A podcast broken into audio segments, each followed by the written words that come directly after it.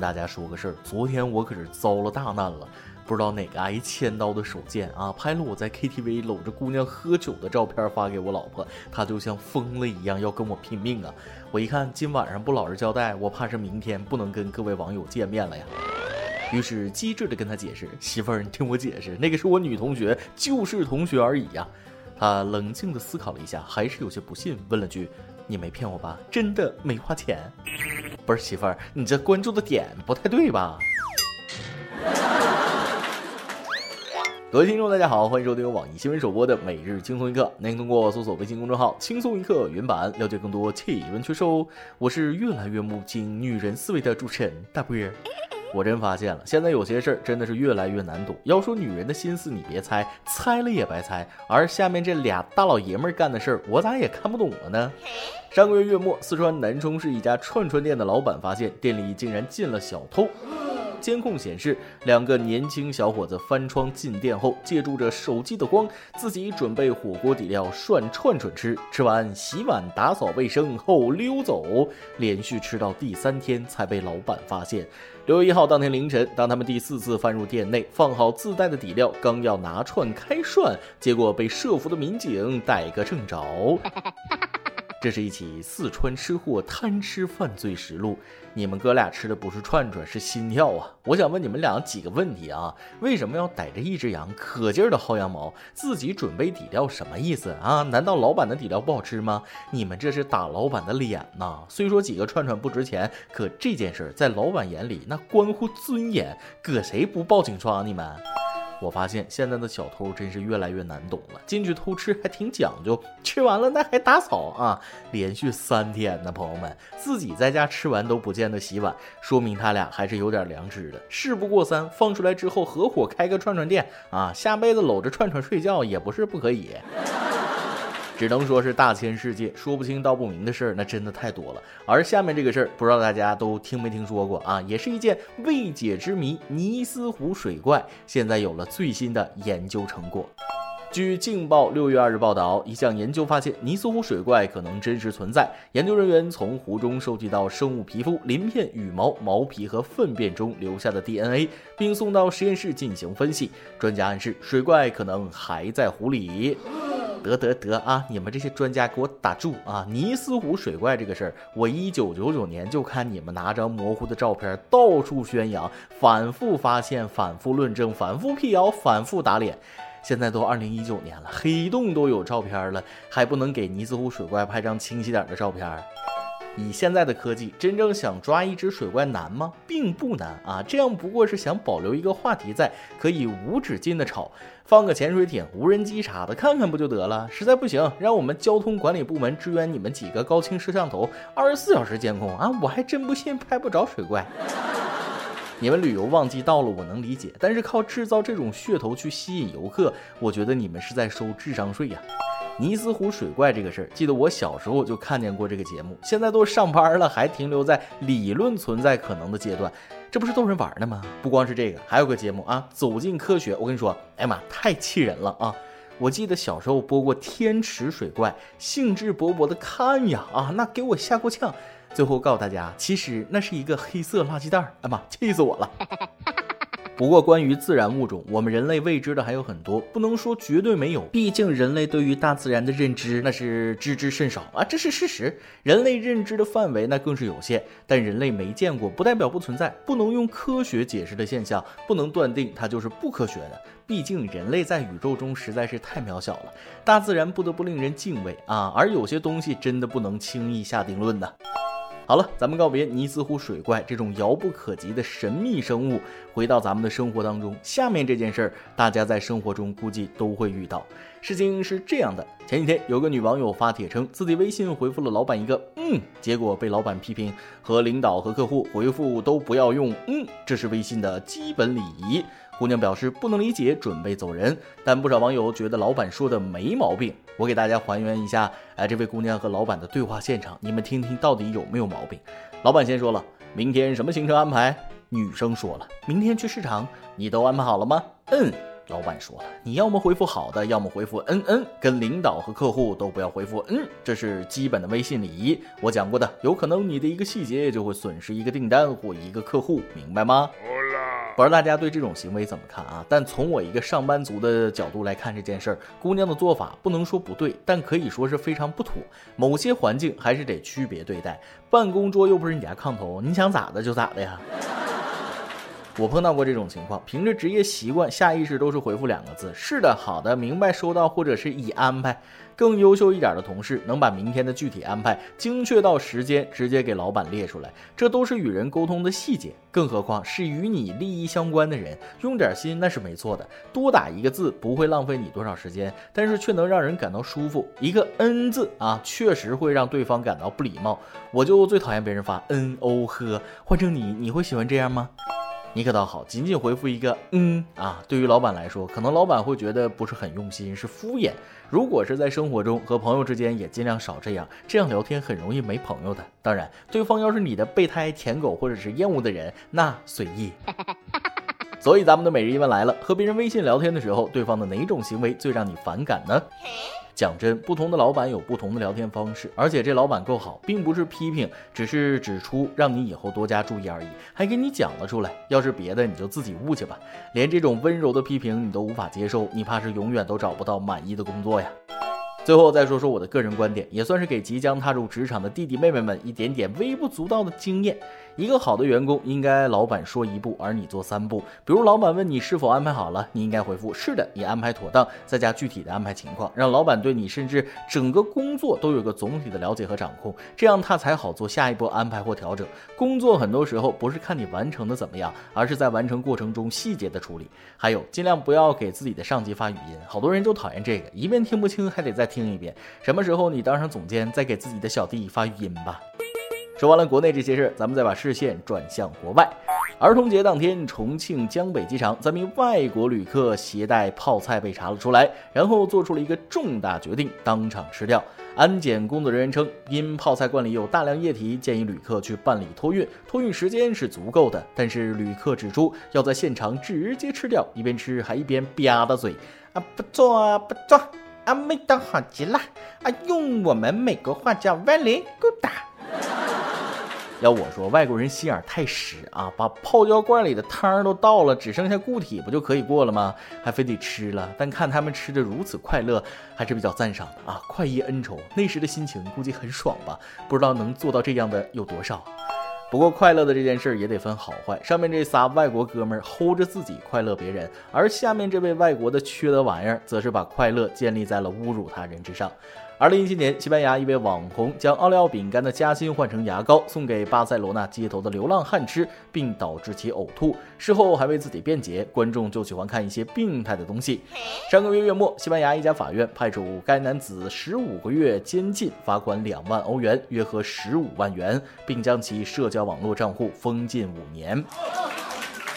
看着没有，蹲十五个月监狱，罚款十五万，其社交网络账号被禁五年。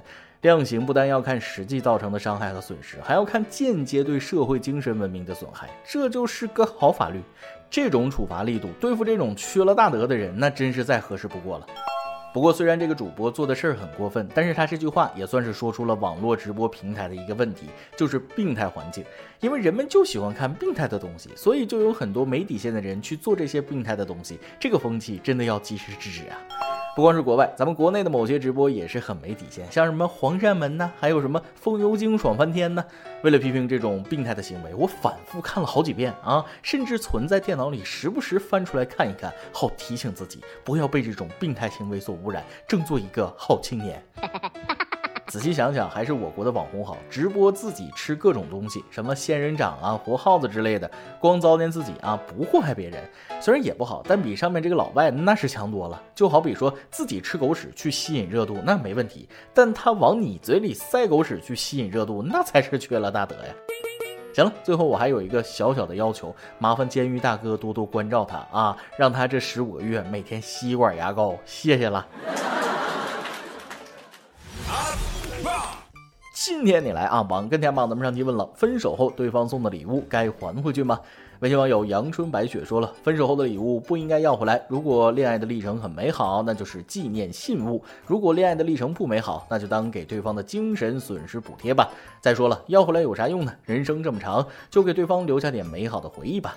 嗯，看你的感悟就知道你是一个拿得起也看得开的人，也让我想起来当年 QQ 空间流行的一句话：不在乎天长地久，只在乎曾经拥有。那么，就让我们把岁月的馈赠化成歌，留在山河吧。微信网友孙浪青说了。